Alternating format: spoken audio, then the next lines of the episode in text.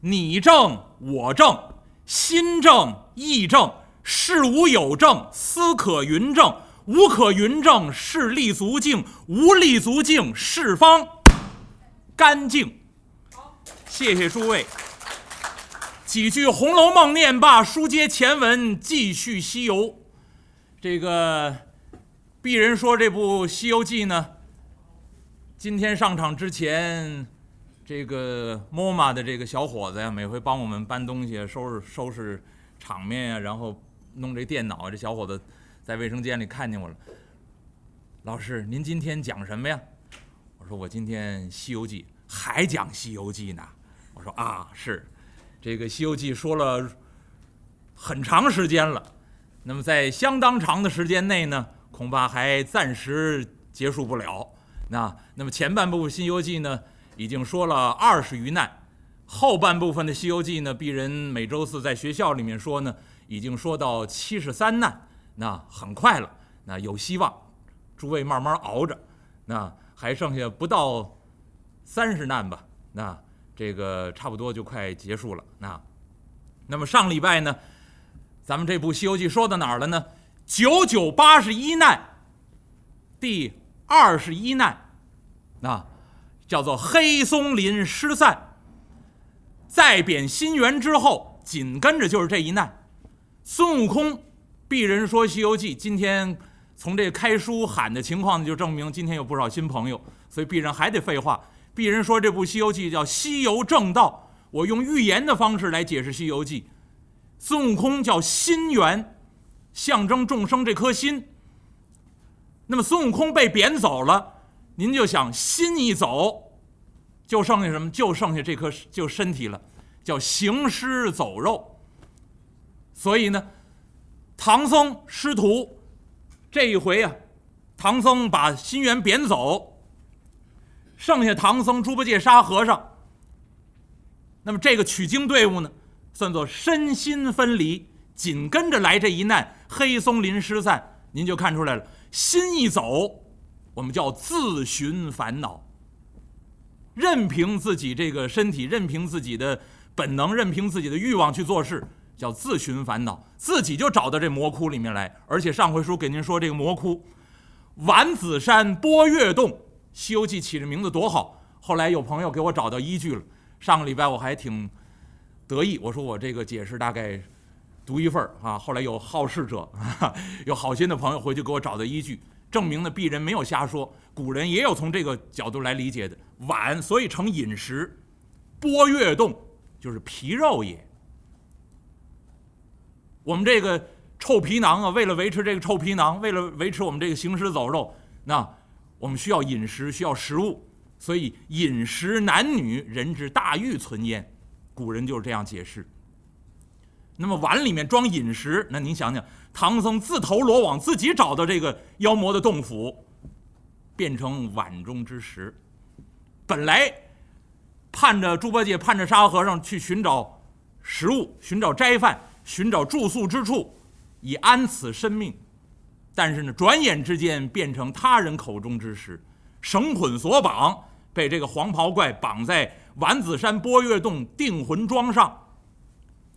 上个礼拜呢，跟您说，猪八戒、沙和尚在洞门以外跟这个黄袍怪打斗一处，暗中有护法天神保护，所以呢，这哥俩跟黄袍怪打了三十多个回合，不分输赢胜败。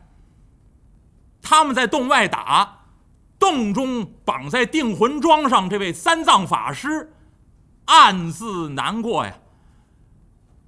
自己被妖魔绳捆索绑，绑在这儿，不知性命如何。正在着急，正在难过的时候，来了这么个妇道人家，来了个女子。哎，这个西游取经的路上啊，有很多女人，有很多女性，有的是妖怪，那有的是普通女子。那么洞中这个女子呢，行走自如，自己来到三藏法师身边，手扶着这个石头的洞壁，用手指着三藏法师，盘问三藏法师：“您从哪儿来呀？您怎么被绑在这儿了？”那三藏法师一看，妖魔洞府之中，有这么一个如花似玉的女子，看年纪三十岁左右，而且没有绑着，没有捆着，来去自如。那三藏法师必然以为，这肯定是妖怪，变化成女子的模样，到这儿来盘问我，问什么呀？要吃就吃就好了，不要多问。三藏法师还大义凛然，没想到这女子一看呢，哎呀，法师您误会了，我不吃人，我不是妖怪，您放心，我非但不吃人，我连肉都不吃，我吃素。三藏法师一看，哦，妖魔洞府之中还有吃素的人。上下打量这女子，一看好像的确像个好人的样子。而且这女子问了，问这位三藏法师：“您从哪儿来？”从东土大唐而来，往西天拜佛取经。而且这女子说了：“我要是想个办法把您搭救出去，您是继续登城上路去西天取经呢，还是您害怕？”就回东土大唐了呢。三藏法师一看，哎呀，取经事大呀！贫僧我当初发下誓愿，宁可向西而死，绝不回东而生。这女子点点头，我敬佩法师。您既然有这样的胆量，不畏艰险，那小女子我想个办法要搭救于您。三藏法师绑在定魂桩上一看，哎呀！这位女菩萨，您是什么人呢？您怎么在这妖魔洞府之中？您到底是什么样的人物？哎，这女子沾沾眼泪，法师啊，实不相瞒，我。离此往西三百里路，有座城池，唤作宝象国。法师啊，小女子我是那宝象国中人。哦哦哦哦哦哦，三藏法师点点头。由此往西三百里路有宝象国，我还没到呢。我没到宝象国，我就在这儿被妖精绑起来了。哦，那您？家乡在宝象国，三藏法师再次打量打量这个女子。这个女子三十岁左右，长得很漂亮，而且呢，气度不凡，不像一般人家的女孩子。啊，那您在宝象国中，呃，是什么样的人家？法师，小女子，我是宝象国国王啊。三公主，宝象国国王膝下只有三个女儿，我是最小的那个女儿。取名唤作百花羞。三藏法师一听，好名字。您要一听呢，这一回故事，在《西游记》里面写呀，写了三难。就这一回故事，丸子山波月洞，那分了三难，二十一难。黑松林失散，二十二难、二十三难都是这一回故事，而且您要把这一回故事所有的名字您穿在一块儿，您看，黑松林里面丸子山波月洞，三藏法师远远一看，看见什么金光宝塔、黄金塔。到这儿了，这女子告诉我是宝象国人，宝贝的宝，大象的象。然后这位三公主起名叫什么？叫百花羞。黄金塔、宝象国、百花羞，拼在一块儿，您看看这些名字起的华丽无比，而且还香艳。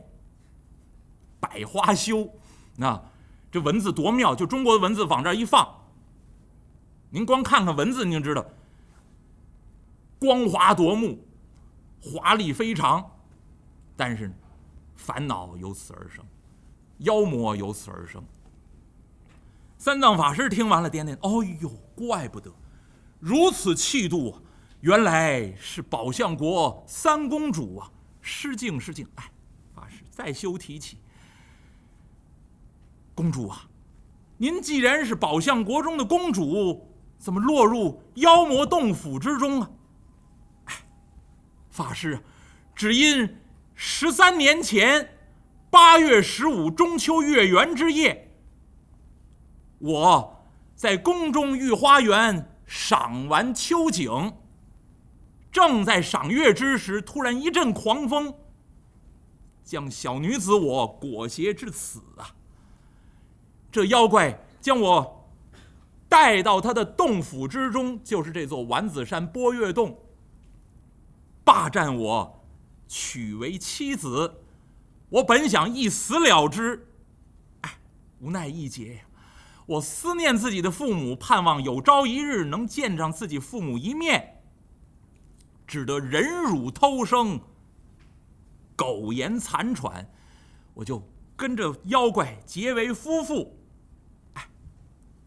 这百花羞说到这儿，拿手帕一挡自己的脸，发誓啊，一十三年，我为这妖怪生下两个儿子。